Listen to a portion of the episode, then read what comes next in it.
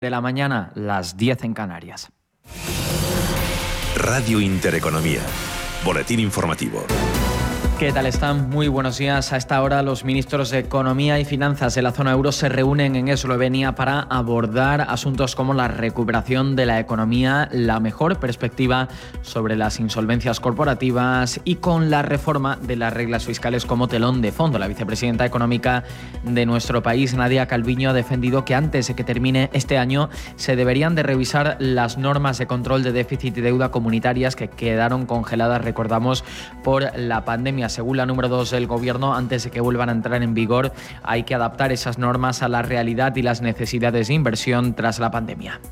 Tenemos que abordar esta reforma antes de que salgamos de esta situación excepcional provocada por la respuesta a la pandemia y hemos venido defendiendo una simplificación de las normas y adecuarlas a la realidad eh, que estamos viviendo y en particular a las necesidades de inversión. Más asuntos. La semana que viene, el 16 de septiembre concretamente, va a ser cuando el Gobierno finalmente se siente con los agentes sociales, sindicatos y empresarios para abordar la nueva prórroga de los ERTES. Cabe destacar que esta norma expira a finales de este mes. La vicepresidenta segunda y responsable de trabajo, Yolanda Díaz, no ha querido desvelar en qué condiciones se va a llevar a cabo esa prórroga, aunque sí ha lanzado un mensaje de tranquilidad.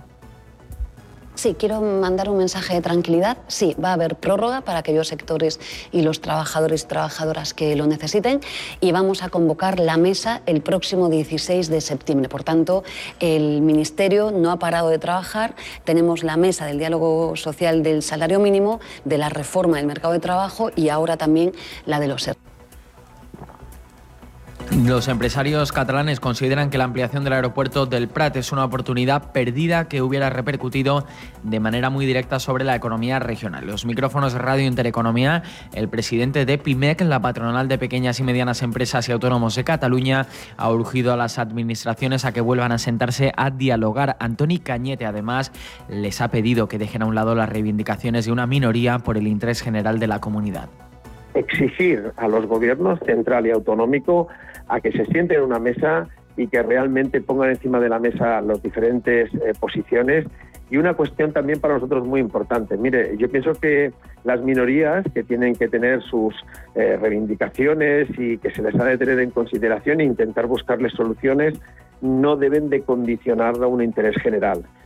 En el terreno macroeconómico y antes de mirar a los mercados financieros, la creación de empresas en España logra su mejor mes de julio desde el año 2007 con la constitución de hasta 8.379 nuevas sociedades. En relación al mismo mes del año anterior, el aumento ha sido concretamente del 9,7%. Y de ese mismo mes les contamos otro dato, el del índice general de producción industrial que se ha incrementado cuatro décimas con respecto a julio del año pasado, moderando en casi 11 puntos el avance interanual registrado en junio, que recordamos fue del 11,2%. Y nos fijamos ya en los principales índices del viejo continente con el IBEX 35 quedándose algo rezagado. Se descuelga el selectivo español de las subidas moderadas que vemos para todas las bolsas europeas, con un ligerísimo recorte de una décima hasta los 8.791 puntos en niveles de los 15.691 eh, puntos el DAX de Frankfurt, que se revaloriza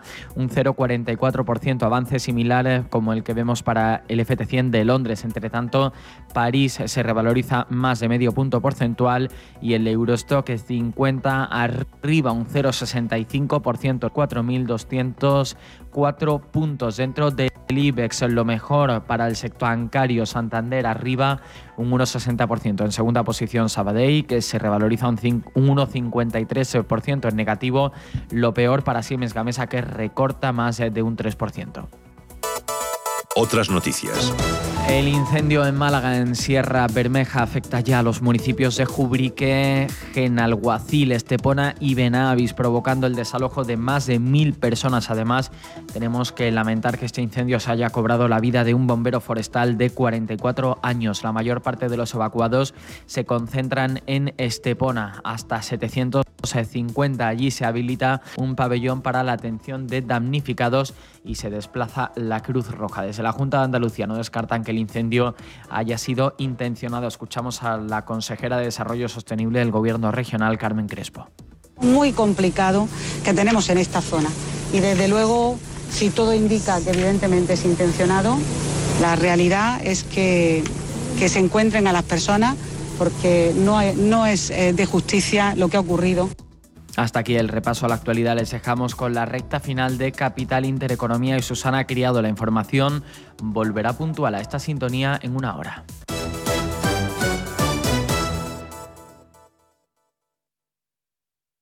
Radio Intereconomía. Una excelente plataforma para anunciar tu empresa, con una audiencia exclusiva, con poder adquisitivo medio alto y que sabe lo que quiere. Teléfono 919992121 y en comercial intereconomía.com. Radio Intereconomía, la radio de las empresas. Anchoas Codesa, calidad, artesanía y dedicación definen nuestra serie limitada elaborada con la mejor pesca del Cantábrico y hecha 100% en Cantabria. Garantizado. Visita nuestra tienda online en www.codesa.es. Anchoas Codesa. De la mar a la buena mesa. Bontobel Asset Management. Calidad suiza con el objetivo de obtener rendimientos superiores a largo plazo. En Bontobel Asset Management siempre estamos a la vanguardia de las inversiones activas en bonos y acciones. Para más información, entre en nuestra página web bontobel.com barra am. Bontobel Asset Management, su especialista global en fondos de inversión. Seas como seas, hay un extra tiernos para ti. Están los extra divertidos, que piden ternura los extravitales que quieren ligereza sin renunciar al sabor. Y los extra exigentes que no se la juegan con la terneza. Los extratiernos. Extraordinarios y extratiernos para todos. El Pozo, uno más de la familia. ¿Qué le diría Cervantes al presidente del gobierno o Voltaire a la oposición? Descúbrelo junto a toda la actualidad cultural en el Marcapáginas, en Radio Intereconomía. Todos los sábados a partir de la una de la tarde. El Marcapáginas con David Felipe Arranz. Porque la cultura también puede ser divertida.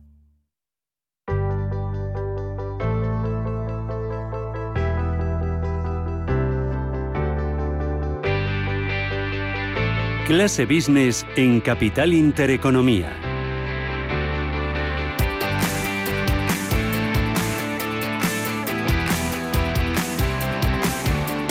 Bueno, les tengo que confesar, les tengo que contar algunas de las curiosidades del programa, de lo que no se ve, ¿no? Eh, y bueno, hoy Rubén me decía, ¿a que no sabes, a que no sabes cuál es la ciudad, cuál es el país que más turistas eh, ha recibido durante este mes de agosto, durante el mes de julio? Y yo, a ver, dime, dime, dime, ¿pero aquí en España? ¿O dónde? Eh, ¿Europa? Eh, ¿Dónde, dónde? No, no, no te lo digo, no te lo digo. Hasta que no arranque el programa, nada. Y yo, pero no, déjame, a ver que adivine, dime por qué letra. Y tampoco te, que se me resiste. Y claro, eh, estoy totalmente despistada con esto del COVID, de que todos hemos cambiado un poco nuestras rutinas, nuestros hábitos. algunos han innovado, otros han, han optado más por el, por el pueblo, por lo tradicional. No sé, ¿me lo dices ya, por favor? A lo mejor es un pueblo. Ay, bueno, dime. A lo mejor es un pueblo. Mira, te voy a una pista. No lo vamos a desvelar todavía. Ah, pero la ciudad, la ciudad mm. sí es española. Ah. La que más turistas ha recibido en, o la que más turismo ha recuperado, la que más turistas ha recibido en eh, mm. julio y agosto, los meses eh, importantes de la temporada de, de, verano, según los billetes de avión eso no quita para que a lo mejor otras ciudades, en, por, ejemplo, aquí en España ya han recuperado mucho turismo nacional. Lo vamos a desvelar luego. ¿eh? o sea, ¿todavía me, haces esperar? No, esto no puede ser, ¿eh? un poquito más, un poquito más. Alguno de nuestros tertulios habituales de turismo sí que ha ido a esa ah, ciudad. Oh. Y ya lo saben, porque yo les he dicho de lo que íbamos a hablar y seguro que ya lo han buscado y lo saben. Pero no lo vamos a desvelar, que hay que hablar de más cosas. Hay que hablar de congresos que ya vuelven. Vuelve la actividad a IFEMA, lo vamos a hablar enseguida, Susana. Vamos a uh. estar allí enseguida. Tenemos una cita eh, dentro de dos semanas con Rebuild. Feria de la Construcción, sector inmobiliario, y eso va a ser importante también para la recuperación de la economía española. Y allí va a haber micrófono de Radio Intereconomía. Saludamos, si te parece, Susana, a nuestros habituales. Eh, Maribel Rodríguez, vicepresidenta del Consejo Mundial de Viajes y Turismo. Maribel, ¿qué tal? Muy buenos días. Hola, buenos días. ¿Qué tal estáis? Muy buenos días. ¿Tú sabes cuál es la ciudad? Tú sabes cuál es el país, pero no lo vamos a contar todavía. ¿Te sorprende? No, bueno, eh, yo no sé cuál es la ciudad que tú estás pensando, la que se está anunciando. Hay muchas ciudades españolas que han sido, que se han beneficiado pero otras no se han beneficiado para absolutamente nada, con lo cual es agridulce. Pero bueno, entiendo y supongo que será algún lugar por la Costa del Sol, ¿no? Bueno, luego lo contamos, pues luego lo contamos. Fernando Tomás, experto en turismo, ¿qué tal? Muy buenos días. A que voy se lo digo yo a Susana. Bueno, se lo puedes decir, pero no es mayor para mala suerte tuya. ¿Eh? No, no. Porque no nos dejan ir, sobre todo. Como, como ella ha disfrutado bien de sus vacaciones y sobre todo de la gastronomía que tenemos en nuestro país, ¿eh? vamos a tenerla un poco ahí pendiente de saber qué ciudad o qué país del mundo es el que más turistas ha recuperado. Mejores eh, rápidos. ¿Qué tal todo, Fernando? ¿Bien? La verdad que bien, sí. La verdad que, bueno, entiendes un poco optimista, pero también con ganas de que el sector termine de despuntar y vamos a ver qué tal septiembre tenemos en el sector turismo porque eh, creo que empieza a pintar un poquito bien, aunque hay muchas cosas todavía que, limar y que, digamos, gestionar. Bueno. Domenech Biosca, presidente de Educatur. ¿Qué tal, Biosca? Muy buenos días. Encantado de estar contigo, con Maribel y con Fernando. Vaya lío que tenéis allí con el Prat. Bueno, esto es una, es una consecuencia de la desunión que hay en los que gobiernan y que además no os olvidéis que mañana, el 11 de septiembre, se puede haber sido una butada para ver si repescan a alguien más y que el lunes o el martes pues resulta que, que dijeron lo contrario. Es, es muy malo para Barcelona. Hmm. Porque además no sé esto? se ha enterado. sí, sí. sí, nos hemos enterado de que, de que nos... Es inconsistente. No saben, porque yo creo que no saben lo que está previsto en Madrid. Si se enteran de la nueva ampliación prevista en Madrid se darán cuenta que o lo cogen ahora o si no desaparecerán. desaparecerán. Pero no puede decir una cosa, puede decir una cosa. Sí, venga. Yo creo que no tiene nada que ver ni siquiera que comparemos con Madrid, porque da igual, al revés, hay que sumar, por favor, no comparemos. Simplemente que cómo podemos perder una oportunidad tan importante, una región como Cataluña, un aeropuerto como el de Barcelona, que además quiere hacer vuelos a larga distancia, que quieren crecer en un segmento de lujo, de largo de recorrido, y si quieren poder tener esa autonomía con respecto a Madrid en cuanto al hub se refiere, lo mejor que les podría pasar y la grandísima suerte que tienen de que, de que se puede hacer esta inversión, con lo cual no tiene sentido. Atrae, eh, desde luego, talento, trabajo para muchísimas personas de muchísimos ámbitos, no solamente el turístico, y además no es un tema de turismo, solo es de infraestructuras, con lo cual yo espero que esto está tan politizado que al final pues sea algo como para parecer que, porque realmente no debería ser ese el camino.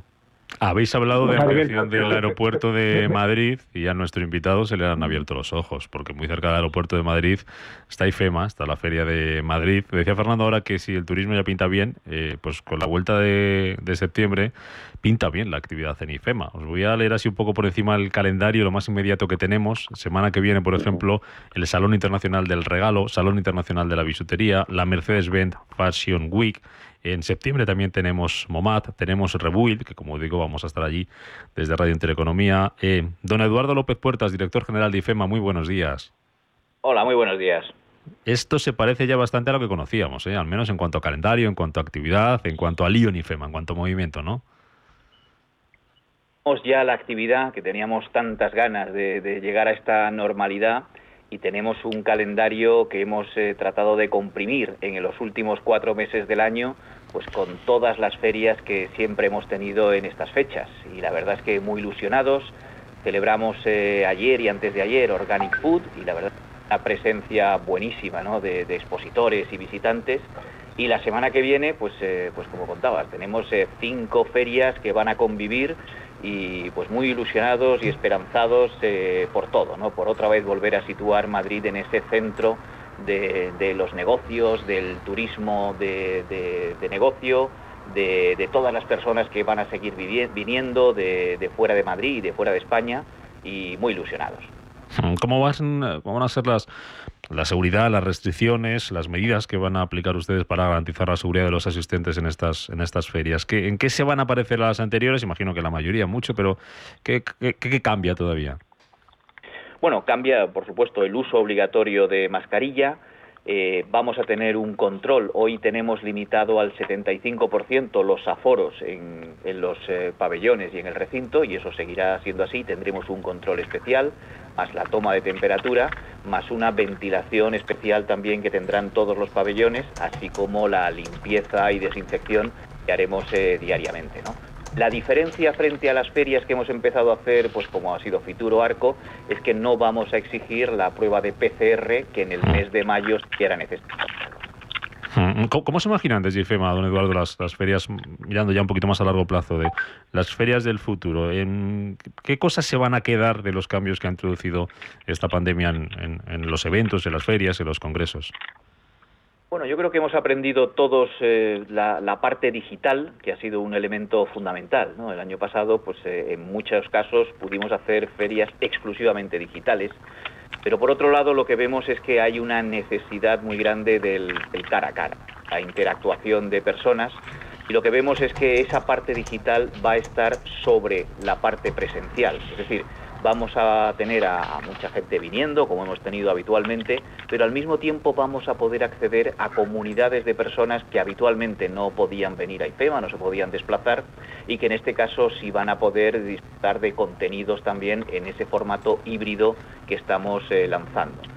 Y yo creo que eso es eh, muy importante porque nos permitirá ya no solamente, eh, sobre todo ahora, ¿no? que todavía hay ciertas restricciones de movilidad con algunos países, pues que puedan participar aunque sea vía telemática. Hmm, para 2022, ¿de qué podemos hablar o qué podemos, qué podemos prever? ¿Qué previsiones manejan eh, desde IFEMA en cuanto a calendario de ferias? ¿Normalidad casi absoluta con los años anteriores a la pandemia?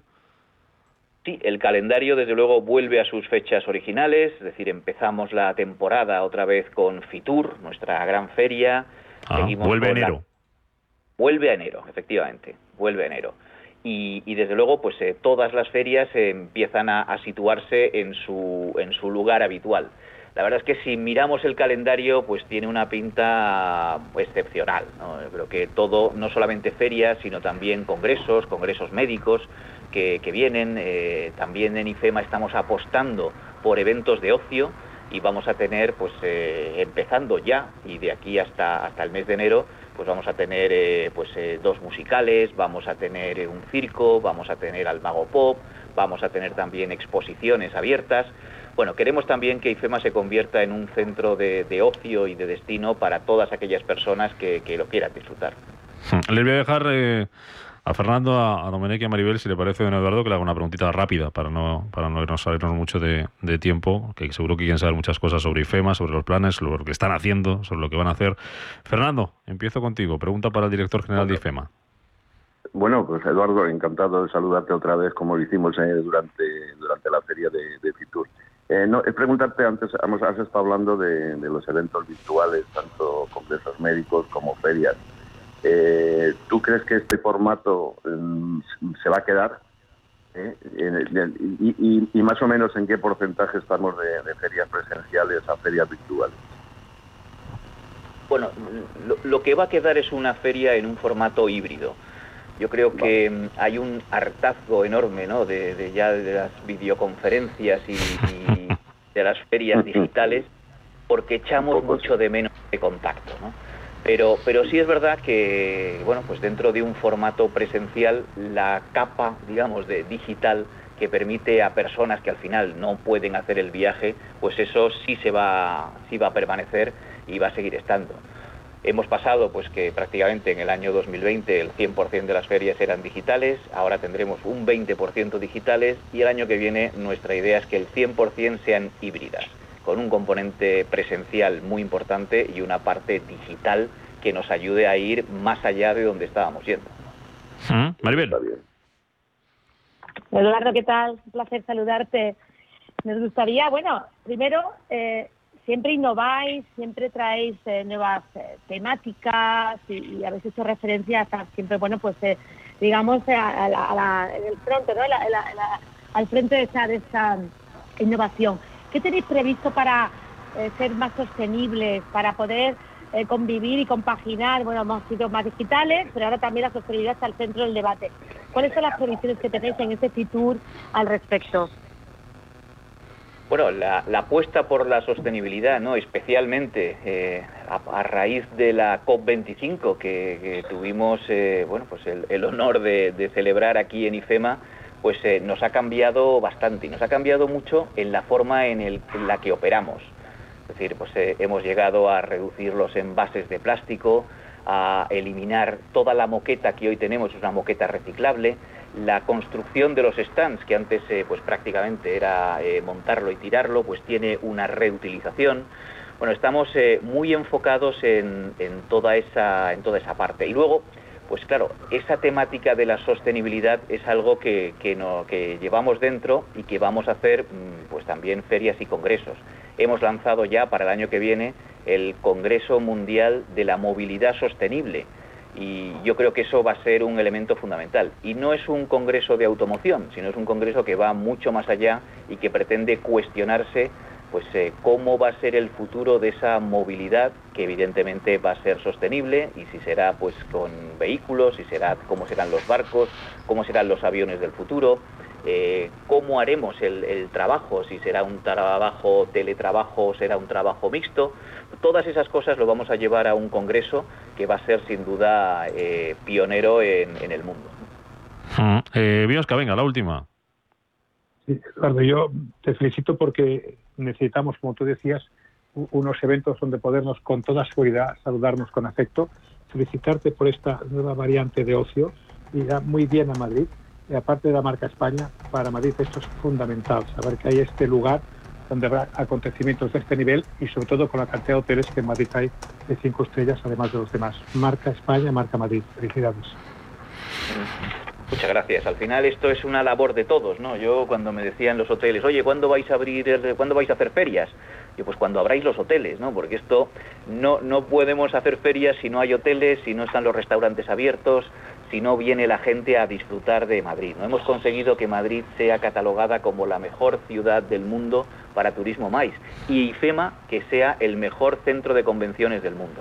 Yo creo que tenemos que estar muy orgullosos, pero eso solo nos tiene que incentivar para seguir trabajando y seguir haciendo de, Madrid y de España pues el, lugar donde la gente viene eh, a tener negocios. ¿no? Yo creo que la relación calidad-precio que hoy mismo tiene España es excepcional y la oferta cultural, gastronómica, deportiva y también congresual, pues es, es espectacular.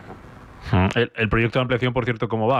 No sé si esto de la pandemia le ha, le ha paralizado un poco los planes de IFEMA. Bueno, Hemos paralizado momentáneamente eh, ese proyecto hasta ver un poco más la claridad, ¿no? de, sobre todo las fechas, ¿no? porque claro, hemos pasado, pues eh, prácticamente hemos reducido nuestra actividad pues un 70%, con lo cual eh, estamos ahí pendientes, pero lo vamos a retomar porque vemos pues que el año 2022 ya viene muy potente y en la medida en que esto pues vuelva a, la situación tradicional, eh, yo creo que no tiene nada que ver esta situación de pandemia con la que teníamos el año pasado.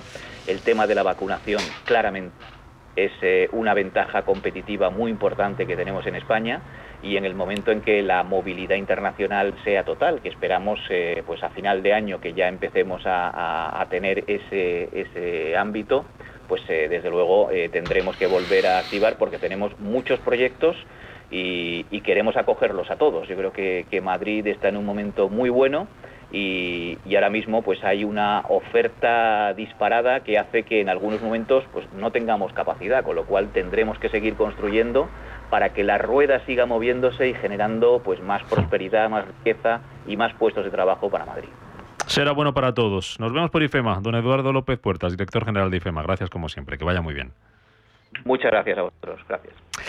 Bueno, recta final, que vamos a hablar de cómo ha sido el verano y vamos a hablar ya por fin esos eh, destinos que han sido top eh, a nivel europeo. Hablamos eh, en julio y en agosto de llegadas internacionales en función del porcentaje de viajeros recuperados respecto al 19, el año antes de la pandemia según datos de billetes de avión vendidos. Es un análisis que ha publicado Forward Case, que es una empresa especializada en escuchar las tendencias de la industria de los viajes.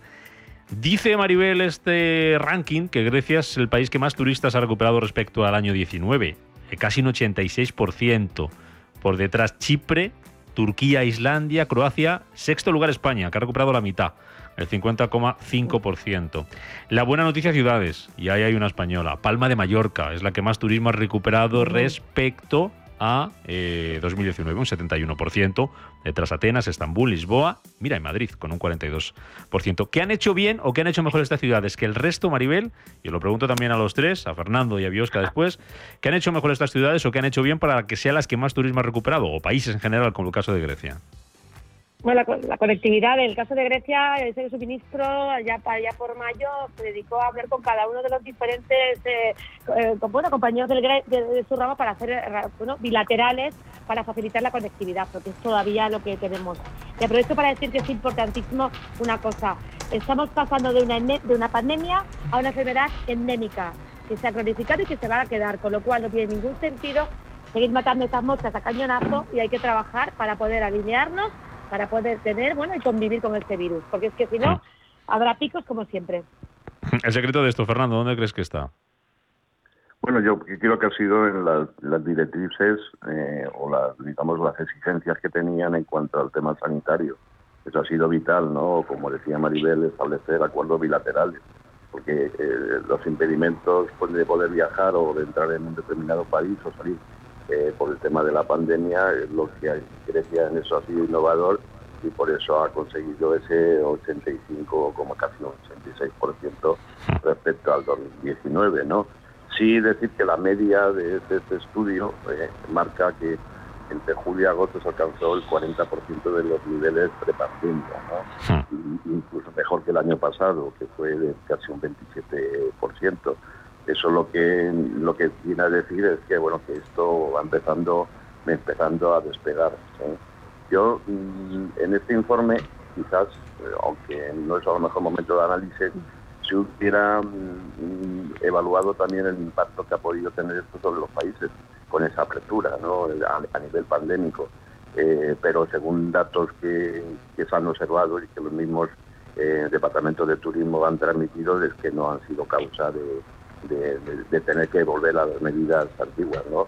O, por ejemplo, tener países como Islandia que se sale también en, esto. Y España, bueno, nos hemos quedado en el, sexto puesto con un 50%, y bueno, ya esto en principio es positivo, pero tenemos que seguir avanzando. Hmm. ¿Hay que trabajar más, Biosca? Sí, explico el caso de Mallorca porque estoy próximo a él, ¿no? Lo que ha hecho hmm. Mallorca desde el primer momento es poner en marcha coordinados tanto la gestión de relaciones, pasando de contactos a conexiones a nivel de todos los destinos que eran interesantes y algunos nuevos como países nórdicos, acompañando la mano con las cadenas hoteleras, con todo el sector coge la mano y no para hacer conexiones, contactos, conexiones, es por eso está funcionando. Y un comentario, Maribel, estoy de acuerdo contigo que no hay que no hay que copiar, pero es muy importante los tiempos. Yo creo que al final Barcelona lo tendrá por cuestiones políticas, pero es que como no lo hagan y se esperen cuatro, cinco, seis años, los mercados, tú sabes muy bien cómo funcionan los aeropuertos, como cojas mercados y un gran aeropuerto en Madrid, pobrecita Barcelona. Te lo pregunto a ti, te lo pregunto a ti. Te lo pregunto a ti, Biosca, y, y, nos vamos, que vamos a llegar a las once y media. Tú que conoces mm. mejor Barcelona que ninguno de los que estamos aquí. Esto a nivel turístico, ¿qué impacto va a tener en un momento en el que el turismo no sé en qué punto se encuentra en Barcelona, Domenech?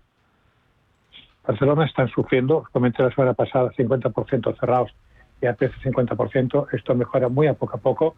Barcelona depende del turismo internacional más que nadie, porque aquí de los hoteles, el turismo nacional, bien, pero, pero hay, un, hay un miedo terrible eh, al final de año, porque hay hijos, porque, porque, porque además la ciudad van destrozados. Si vais a Barcelona veréis que el plan ya no existe, hay muy mal ambiente con la alcaldesa, es decir, se han cargado la marca y además estas fotos de, con los que estuvieron diciendo lo del aeropuerto cualquier cliente que quiere venir a Barcelona y sabe que los aeropuertos importa dice no voy. a, ver cómo me. En Barcelona, ¿eh?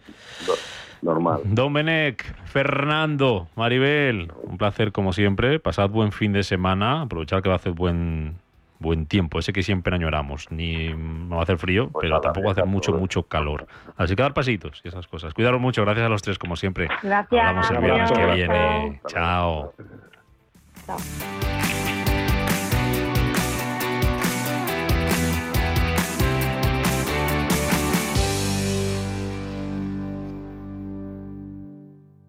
Trabajo nuevo, otra casa. Si tu vida cambia de prisa, mejor renting. El nuevo renting de coches de Santander que se adapta a tu vida. Más fácil, incluye todo lo que necesitas. Más flexible, puedes modificarlo en caso de imprevistos. Y más libre porque disfrutas de tener coche sin comprarlo. Estrena coche con la confianza del Santander. Consulta condiciones en bancosantander.es.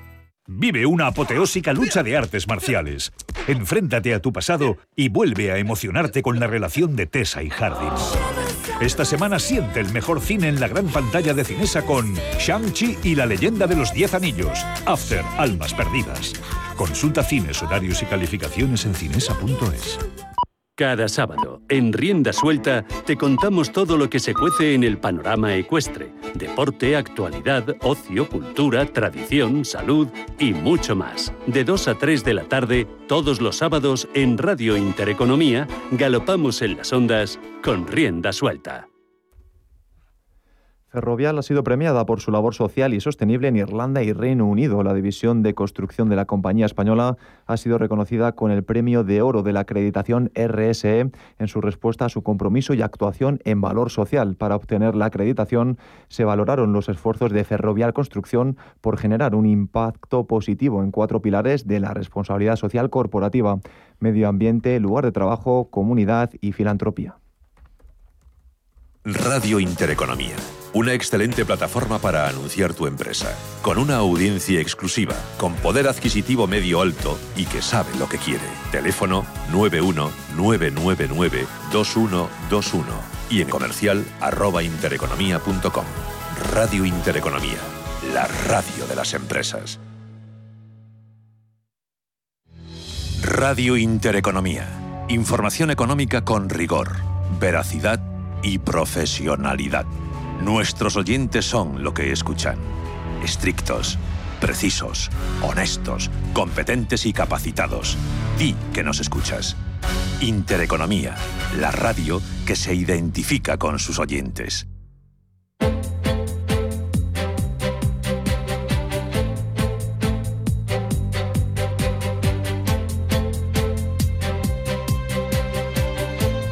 En Capital Intereconomía, Foro de Empleo. 11 y 31 minutos de la mañana, ahora menos en Canarias, abrimos nuestro foro empleo con el que cerramos como siempre la semana aquí en Capital Intereconomía y es noticia de esta misma mañana, ya lo han oído a las 11, que la ministra de Trabajo, Yolanda Díaz, confirma que va a prórroga de los ERTE, como pedían esta semana en estos micrófonos los empresarios, se lo pedía el presidente de la COE Antonio Garamendi. Decía que es más urgente, más importante ahora mismo prorrogar los ERTE, reunir esa mesa de diálogo social para negociar este asunto que subir el salario mínimo. Eh, luego vamos a ver qué opinan nuestros expertos, si es más importante, qué es más urgente, si compensa o no. Eh, como decía, subir el salario mínimo, como reconocía el, el ministro de Seguridad Social, que aunque afecte al empleo, compensa. Al final, bueno, esa, esos ERTES, esa mesa eh, se va a reunir el próximo jueves, el día 16, para negociar las condiciones en las que se van a prorrogar los ERTE más allá del 30 de septiembre. Recordemos que quedan más de 250.000 trabajadores todavía en un ERTE. Luego hablamos de esto, luego hablamos del salario mínimo interprofesional. Lo vamos a hacer con Marisa Cruzado, es socia en CVA. Marisa, ¿qué tal? Muy buenos días. ¿Qué tal? Muy buenos días. ¿Cómo estás? Bienvenida de vuelta de las vacaciones, bienvenida al cole, primer día, ¿bien? sí, duro, duro, ya sabes, los primeros días ah. siempre son duros, pero con vosotros es un poquito menos, ¿eh? me alegra, me alegra. José Luis Fernández Santillana es el director del Gabinete de Estudios de Uso. ¿Qué tal, José Luis? Buenos días. días y playeros días. ¿Para qué nos vamos? Estás, estás por ahí, ya tocaba, ya tocaba, que estabas ahí agarrado en Madrid, pero ya... Ya, ya, ya, sí, sí. Ah, bueno. Venga, vamos. vamos. Ahora que está la cosita más tranquila, ¿no? Por ahí no habrá menos sí, gente. fenomenal. Qué bien, has sabido elegir bien. Te felicito. Divino de la muerte. Te felicito. Oye, quiero saludar muy, especialmente hoy a Sebastián Reina, que es profesor colaborador del Instituto para la Formación de Trabajo Autónomo, que como nuestros oyentes ya saben, está felizmente ya de jubileo, como dice Fernando Tomás, está jubilado, y que va a ser el último día que esté con nosotros hoy. Sebastián, ¿qué tal? Buenos días. Hola, muy buenos días. Hoy que me da mucha pena, pero hoy me, da mucha pena dejar de aprender de ti. Ya, bueno, pero bueno, yo siempre estoy aquí, ¿eh? Si necesitáis ¿Eh? cualquier cosa, me llamáis y, sin seguirás, seguirás mandándonos las columnas estas que escriben, ¿no? ¿O no? Bueno, si sigo escribiendo, sí, porque es que la verdad es que me estoy planteando. Ah. Llevo, llevo tres, cuatro años de jubilado ya muy activo. Es que has trabajado mucho, has trabajado mucho, entiendo que estés harto. sí, sí, y quiero ya pasar a otra a otra fase más, más de jubilado real, ¿no? De jubilado si nos echas de menos, eh, si nos echas de menos, los micrófonos están abiertos siempre. ¿eh? Que esto al final uno dice, uy, pues mira, una. Ah, no digo todos los días y todas las semanas, pero un poquito a ver si me llaman de, la radio. ¿eh? ¿eh? yo, yo te lo dejo ahí, ¿eh? Yo te lo dejo lo ahí. Mismo digo, Lo mismo digo. Oye, que luego hablamos de todos estos asuntos, pero tenemos pendiente seguir hablando de la, de la vuelta al cole, de la vuelta a la oficina, de, de, lo que está pasando, de lo que están haciendo las empresas, si hay teletrabajo, si no hay teletrabajo, si se vuelve a la oficina. Bueno, conocíamos esta semana, no sé si os sorprende, luego me lo contáis, que Microsoft ha suspendido indefinidamente la vuelta de sus más de 100.000 empleados a las oficinas a causa del repunte de casos por la variante Delta en Estados Unidos. Estas son las noticias que conocemos, las que salen a la luz. No sé qué estarán haciendo otras empresas. Vamos a preguntar por esto de manera general a Jorge Calviño, es vicepresidente de la Asociación Española de Directores de Recursos Humanos y es director global de Recursos Humanos, Organización Servicios Inmuebles de All Funds Bank con quien recordarán que hablábamos la semana pasada, pero se nos cortaba hoy la comunicación y yo le citaba para volver a hablar hoy. Jorge, ¿qué tal? Buenos días. Jorge.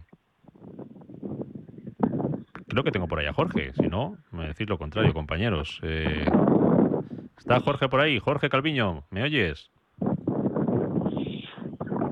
Pues no, no, tampoco vamos a tener suerte hoy. Oye, ¿cómo estáis viendo vosotros, Marisa, todo esto de, la vuelta a la oficina, de, del teletrabajo, de los modelos híbridos? Eh, ¿Cuál es tu punto de vista? Pues mira, eh, nosotros tenemos además un acercamiento bastante directo a través de los premios que organizamos de Empresa Flexible y hemos contactado con un montón de empresas haciendo, bueno, pues lo que es el proceso de esta iniciativa y hemos hablado con los directores de recursos humanos. Y bueno, a ver, eh, para nuestra sorpresa, la mayor parte de las organizaciones, justo antes del verano, estaban proponiendo a los empleados la vuelta al, al trabajo eh, para todos aquellos que lo quisieran y de manera ya indefinida. Entonces, nos sorprendía porque, bueno, eh, hablando con alguna empresa del sector farmacéutico, nos recordaban que estábamos todavía en pandemia y que puesto que no sabemos qué es lo que va a pasar en los próximos meses, era un poco arriesgado empezar a tomar decisiones ya de, digamos, de futuro, ¿no? Porque evidentemente la vuelta al trabajo en, eh, a la oficina o, o firmando nuevos contratos de teletrabajo, ¿no? Estas adendas que hay que hacer al contrato inicial implica el tener claro una estrategia de cómo se va a llevar eh, adelante ese proceso. Y claro,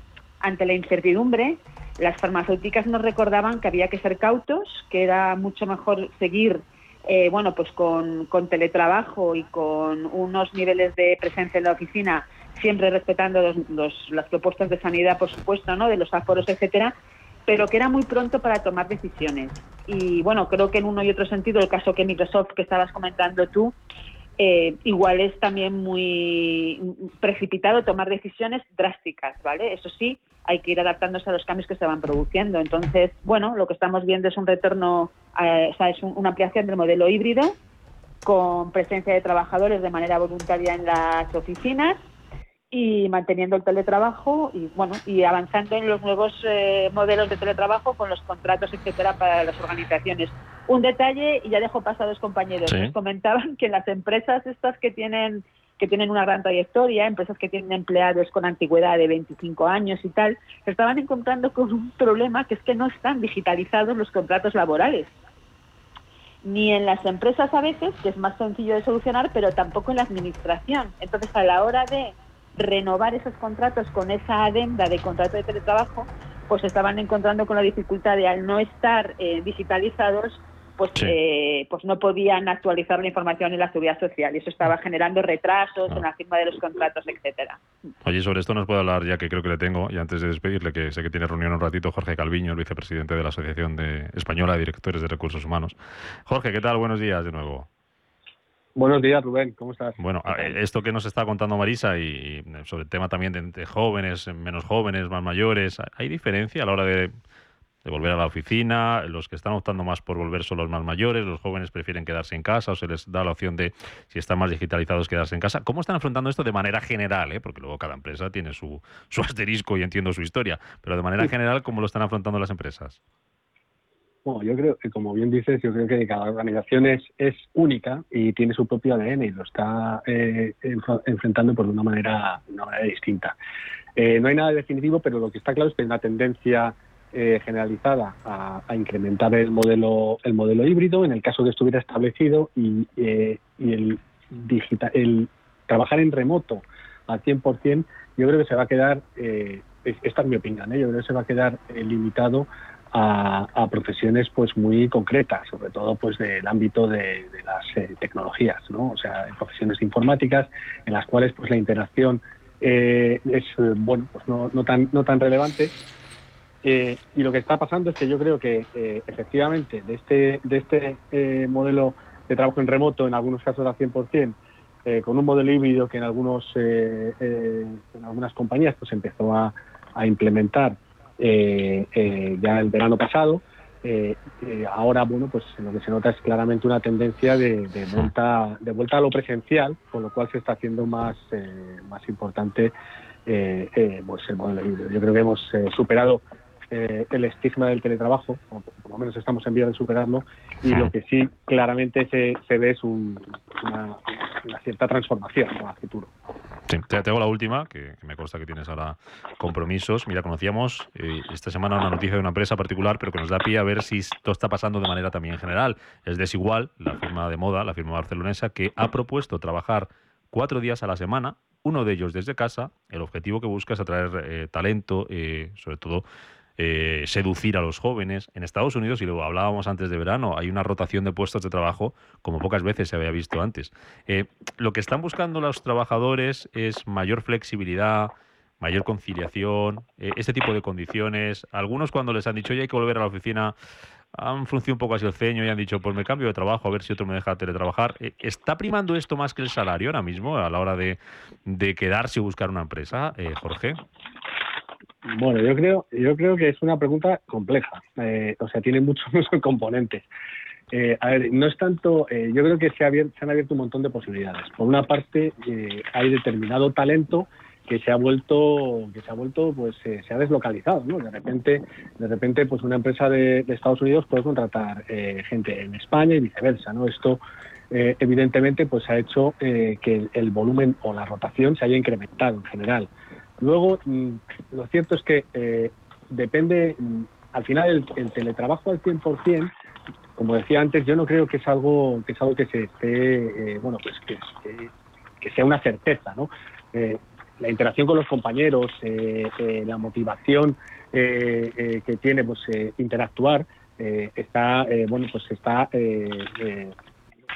en contra de, la soledad que genera estar teletrabajando. Entonces, eh, creo que lo que ha hecho desigual, otras empresas también han ido, un poco volviendo a la pregunta que has hecho, Rubén, eh, hay muchas empresas que están utilizando también esta, esta oportunidad para implementar mayor flexibilidad, incluso reducir, pues llegar a esta jornada de cuatro días, etcétera. Eh, creo que eso es atractivo, creo que es bueno tener siempre el modelo flexible, como sea y como se establezca, eh, puede estar determinado el ser eh, tasado en un día a la semana, dos días a la semana, o rotaciones, o bueno, las mil formas que se están planteando las organizaciones, pero lo que sí es importante, y yo creo, y es lo que va a hacer que ese talento eh, esté atraído pues, por la oferta que pueda tener una organización, es un modelo flexible. Es decir, está claro que el, el modelo A o B presencial a tope o eh, remoto a tope, no creo que sea, no creo que sea eh, la solución, sino que va a haber, una evolución hacia un modelo mucho más, mucho más flexible. Hmm. Jorge, te voy a hacer una pregunta, te voy a hacer una pregunta, a lo mejor es difícil, pero te dejo, te dejo que uses el comodín de la respuesta gallega. Un director de recursos humanos, eh, si puede elegir, ¿prefiere tener al trabajador en casa o en la oficina? Bueno, de nuevo, eh, ¿Sabes qué pasa? Que, Rubén, que eh, depende del director de recursos humanos, depende de la organización, depende del tipo de trabajo. No, eh, o sea, no, te digo que no quiero responder a la gallega, ¿sabes? O sea, pero. Sí, sí, sí, pero es lo que decíamos antes, ¿no? Que, depende de la situación, la circunstancia. Dependerá también del trabajador, ¿no? De, la relación que haya, ¿no? Sí, y tú imagínate el trabajador de, hostelería, ¿sabes? El director de recursos humanos de una. Esto, esto no funciona ahí. Y luego también es cierto que eh, hay tareas que son mucho más susceptibles de, teletrabajo por tema de productividad que otras. Otras necesitan interacción. Entonces, para mí, en mi caso concreto, como director de recursos humanos de una organización, pues, eh, pues hombre, yo, mi equipo, sinceramente, prefiero, prefiero darles toda la flexibilidad del mundo y dejar que, que se organicen como, como, como, sea conveniente, pero prefiero el modelo presencial porque, porque eh, consigues mucho más. Hoy lo estaba hablando con alguien eh, estábamos teniendo una sesión y, y joder, la, la, pantalla pues nos ha, nos ha hecho nos ha hecho a todos eh, bueno pues ser mucho más productivos, mucho más rápidos, un ahorro en costes bestial de transporte, de viajes, una inmediatez en las reuniones, o sea, tiene un montón de ventajas, pero pierdes energía. O sea, la conexión, esa, esa cercanía, esa energía, ese, esa complicidad, ese mirarse a, a, la cara y conectar sin palabras, eso no lo tienes en una, en una pantalla. Y en el modelo híbrido, cuando estás en una reunión, eh, eh, parte presencial y parte conectada, la realidad es que el que está conectado está más desvinculado que, los, que, los que estamos juntos. Entonces yo creo que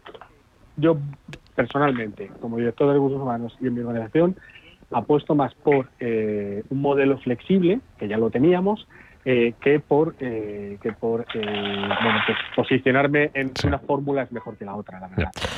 Jorge Calviño, vicepresidente de la Asociación Española de Directores de Recursos Humanos y director global también de Recursos Humanos, Organización Servicios Inmuebles de All Funds Bank. Muy interesante todo lo que nos has contado. Oye, estás invitado cuando quieras a pasarte por este espacio, por este foro empleo aquí los, viernes, a, echar un ratito y, y aprendemos. Estaré encantado, estaré encantado. Gracias, Jorge, un placer. Gracias. El, el, día.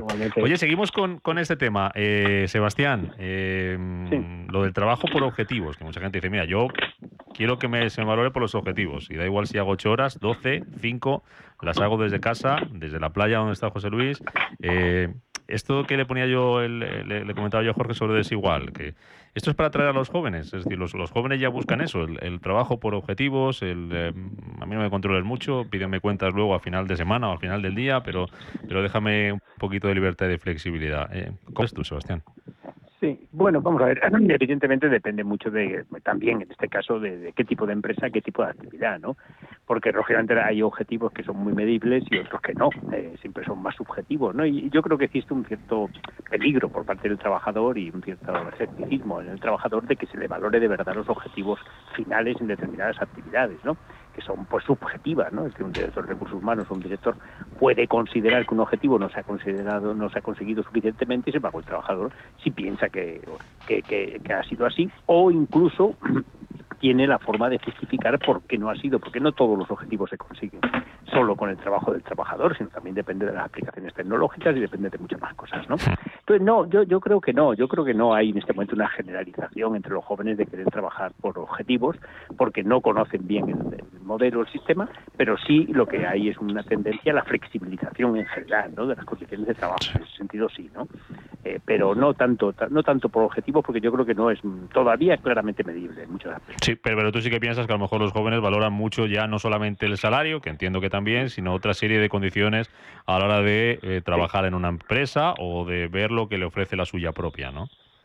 Sí, sí, por supuesto, siempre se ha tenido en cuenta, ¿eh? Es decir, o sea, yo creo que, hombre, el salario es muy importante, pero yo creo que siempre se han valorado otras condiciones, ¿no? De, trabajo de manera importante. Y ahora, evidentemente, al haber un factor de trabajo a distancia o en teletrabajo, pues lógicamente, probablemente esta tendencia esté, esté diríamos, emergiendo más, ¿no? Aún, ¿no? Pero de todas maneras, yo creo que para todo esto hay que, es muy importante esperar a la normalización, diríamos, de, del famoso tema del virus y de la pandemia, porque todavía está todo muy condicionado por eso. ¿eh? Eh, si fijáis, todas las empresas cuando hablan del tema siempre lo relacionan con las variables, las variantes, con el delta, con, con, con la evolución de las de las transmisión, etcétera, ¿no? Entonces, mm, yo creo que todavía no podemos hacer una valoración efectiva real porque estamos condicionados por el hecho de, que está el tema del COVID, también en la presencial, porque claro, eh, si tú decides no teletrabajar y decides volver a presencial, tienes unas condiciones de distancia, etcétera, que no todas. Bueno, o, según la ¿eh? comunidad, como Canarias, puede que se te obligue a vacunarte o a presentar una prueba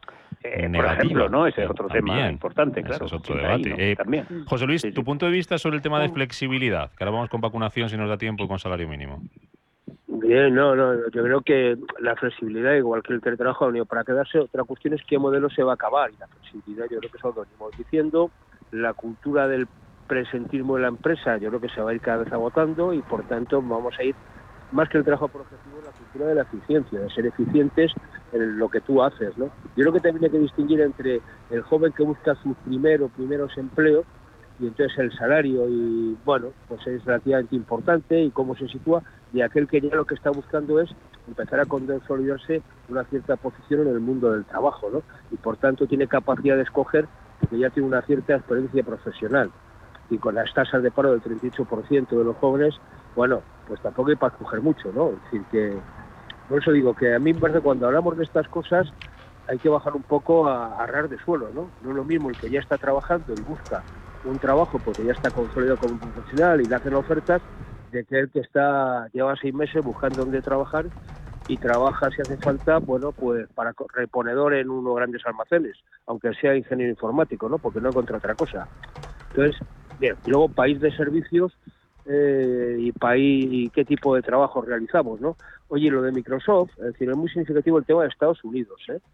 Es que el tema de Estados Unidos, el negacionismo y la falta de vacuna, o sea, de gente, de población que no se ha vacunado es tremenda, comparado con Europa y fundamentalmente con España. ¿eh? Es decir, que son situaciones también que, hay que ponerlas encima de la mesa. Somos un país donde, España, donde el tema de vacunarse está muy bien visto y tenemos un porcentaje muy alto, cosa que no pasa en buena parte de Europa y sobre todo no pasa para nada en Estados Unidos, donde hay estados que están por debajo del 50% ¿eh? de gente vacunada. Entonces, ojo con este tipo de historias que las grandes compañías se lo están planteando. Y yo creo que muchas de esas multinacionales que están en España están importando modelos de trabajo equivalentes o los mismos que están utilizando en el país de, origen. Pero bueno, bienvenidas en la flexibilidad. Regálame 30 segundos de tu tiempo, Marisa, sobre esto de la flexibilidad de los jóvenes y buscan otras cosas diferentes, a lo mejor a los más mayores y les preocupa menos el salario y poder a lo mejor más teletrabajar. 30 segundos, Marisa, venga.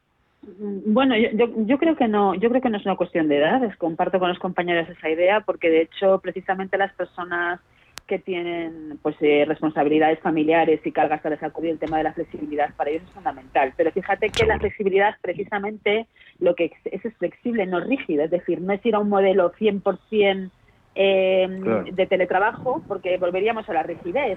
Es decir, el caso este de desigual que habéis comentado antes es interesante, primero, porque se negocia con los empleados sí, tienen que aprobarlo, tiene que ser un 66%. Sí, tiene que aprobarlo el comité. exacto. Los, los, costes, los costes de esa reducción de tiempo de trabajo van a subir a medias entre empleado y empresa, de nuevo flexibilidad, es decir, eh, te voy a dar tiempo, a que esto tiene un coste para mí, por lo tanto repartamos ese coste. Y, la, tercera, pata es productividad. Hemos medido que en pandemia hemos sido productivos teletrabajando, el modelo está cambiando, las, oficinas, las tiendas físicas están perdiendo ventas, están ganando terreno en online, reorganicemos el negocio para la nueva realidad. ¿no? Entonces, es un modelo flexible. Oye, como me queda minuto y medio, la pregunta os lo voy a hacer muy rápida y muy directa. Eh, ya sabemos que va a haber prórroga de los ERTE. Eh, se va a empezar a negociar el jueves que viene, el 16. Se sienta en la mesa del diálogo social. Pendientes de qué pasa con el salario mínimo. Esta semana, decía Garamendi en estos micrófonos, es más urgente prorrogar los ERTE que subir el salario mínimo. ¿Crees que es así o no, Sebastián? No, no se puede comparar, son temas completamente diferentes y los dos importantes. Los ERTE se tienen que renovar, sin duda, pero el salario mínimo se tenía que haber subido ya a comienzo hmm. de, año y yo creo que inevitablemente se tiene que subir. Otra cosa es que, qué cantidad y hmm. esto pues habrá que ser moderado inevitablemente. Muy breve, José Luis, venga, 10 segundos no tiene que ver nada el tocino con la velocidad. Y déjame que le dé un saludo a Sebastián de parte de, Enrique Calvet, porque cuando hables con Sebastián, dale ah, hombre, hombre, gran Calvet. Marisa, ¿tú qué piensas? Pues mira, al final flexibilidad para, flexibilidad para, para todos. Coste para las empresas, salario mínimo, coste para, digamos, la administración y toda la ciudadanía en consecuencia, salario mínimo, o sea, el tema de los ERTES para mí bueno, pues, es eh, equilibrio. Hasta aquí llegamos. Marisa, José Luis, y un abrazo fuerte para Sebastián y hasta cuando quieras mm, pasarte por estos micrófonos. Sebastián, que disfrutes de tu tranquilidad, de tu jubileo y, de tu tiempo libre. Disfrútalo. Gracias. Cuidaros mucho. Un abrazo y buen fin de semana. Chao. Hasta luego. Rubén, que nos vamos. Nos vamos, pues venga, pues ya toca, ¿no? Sí, que voy justa, que tengo agenda. Y la agenda va cargadita vamos a este ver dónde nos vamos, a ver dónde me invitáis. Ay, gracias. Hasta el lunes. Hasta el lunes. Agenda para despedir esta semana de Capital Intereconomía, un abanico de opciones para disfrutar el fin de semana.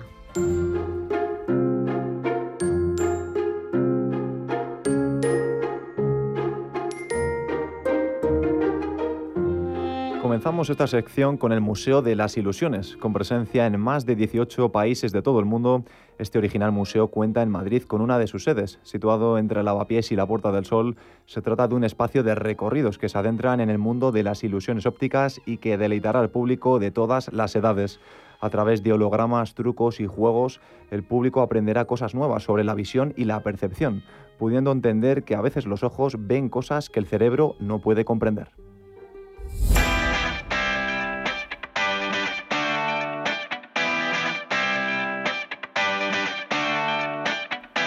Desde su inauguración en el año 1933 en el Paseo de Recoletos, la Feria del Libro no ha parado de crecer y contribuir al mosaico cultural de la ciudad desde entonces. La próxima edición número 80 abre sus puertas hoy 10 de septiembre y estará hasta el domingo 26. Esta nueva edición cuenta con Colombia como país invitado, coincidiendo con la celebración del año del centenario de Manuel Zapata Olivella, una de las principales figuras de las letras colombianas. De esta manera se espera invitar a más de 50 escritores colombianos, así como a una nueva generación de creadores. ¿Julián? Sí. Alba. Eh, eres Julián, ¿no?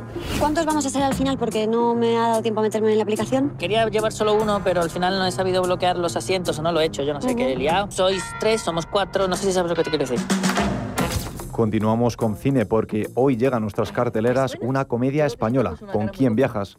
Cuatro desconocidos quedan en el centro de Madrid para ir, en coche a Murcia gracias a una aplicación de viajes compartidos. Todo fluye con normalidad, pero el conductor parece ocultar algo y se comporta de forma extraña. El viaje resultará muy surrealista y más divertido de lo que esperan. Para aprender a quererte, voy a estudiar cómo se cumplen tus sueños. Y acabamos con música porque el grupo Morat actuará este fin de semana por partida doble en el Withing Center de Madrid. Los asistentes podrán disfrutar de este cuarteto colombiano con su último álbum A dónde vamos, que está arrasando en todas las plataformas digitales.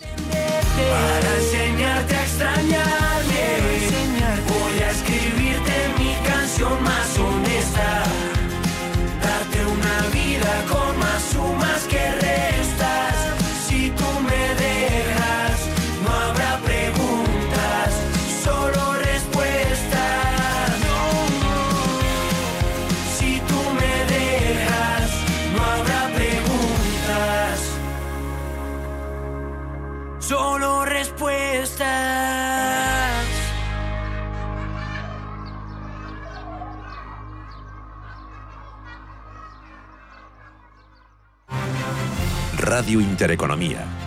Nueva época. Misma filosofía.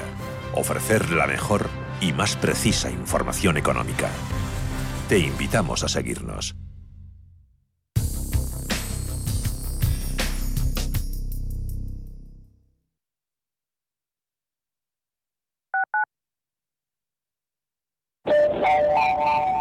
Próxima parada, el transporte público. Correspondencias con tu serie favorita, chatear con tu pareja Tu nueva foto de perfil, repasar el examen o leer el libro que te gusta. y todo contaminando menos y evitando los atascos. Y si nos bajamos antes y caminamos, mejoramos nuestra salud. Vuelve al transporte público. Muévete en menos tiempo. Comunidad de Madrid. Cuando una sociedad cree en la cultura, crece con ella. En CaixaForum estrenamos temporada. Homo Ludens, Team Lab, Tattoo, Magritte. Hasta 40 exposiciones de las que podrás disfrutar por todo el territorio y en nuestros nueve centros. Eso es creer en la cultura. Eso es crecer en la cultura. Descúbrelo en caixaforum.org. Restaurante Inari Moraleja, tu japonés del Soto de la Moraleja junto al restaurante Kionansui. Comprometidos con la calidad, comprometidos con su seguridad. Reservas y pedidos en el 910-070356 o en grupoinari.es, un restaurante del Grupo Inari. Los viernes a las 10 de la noche tienes una cita con otro gato, el gato gourmet. Andrés Sánchez Magro presenta una guía semanal gastronómica, enológica, de restaurantes, literaria, musical, con todos aquellos ingredientes necesarios para cocinar la buena vida. El gato gourmet, los viernes a las 10 de la noche aquí, en Radio Intereconomía. Si te gusta el séptimo arte, Vivir de Cine es tu programa. Dirigido y producido desde Hollywood por José Ignacio Cuenca y presentado por María Ayer. Toda la actualidad del cine, estrenos, festivales y críticas sin olvidar los clásicos. En la madrugada del viernes al sábado, de 1 a 3, Vivir de Cine, en Radio Intereconomía. Radio Intereconomía.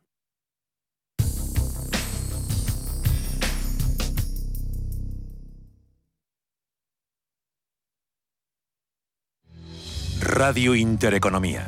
Información económica con rigor, veracidad y profesionalidad. Nuestros oyentes son lo que escuchan. Estrictos, precisos, honestos, competentes y capacitados. Di que nos escuchas. Intereconomía, la radio que se identifica con sus oyentes. Radio Intereconomía. Eres lo que escuchas.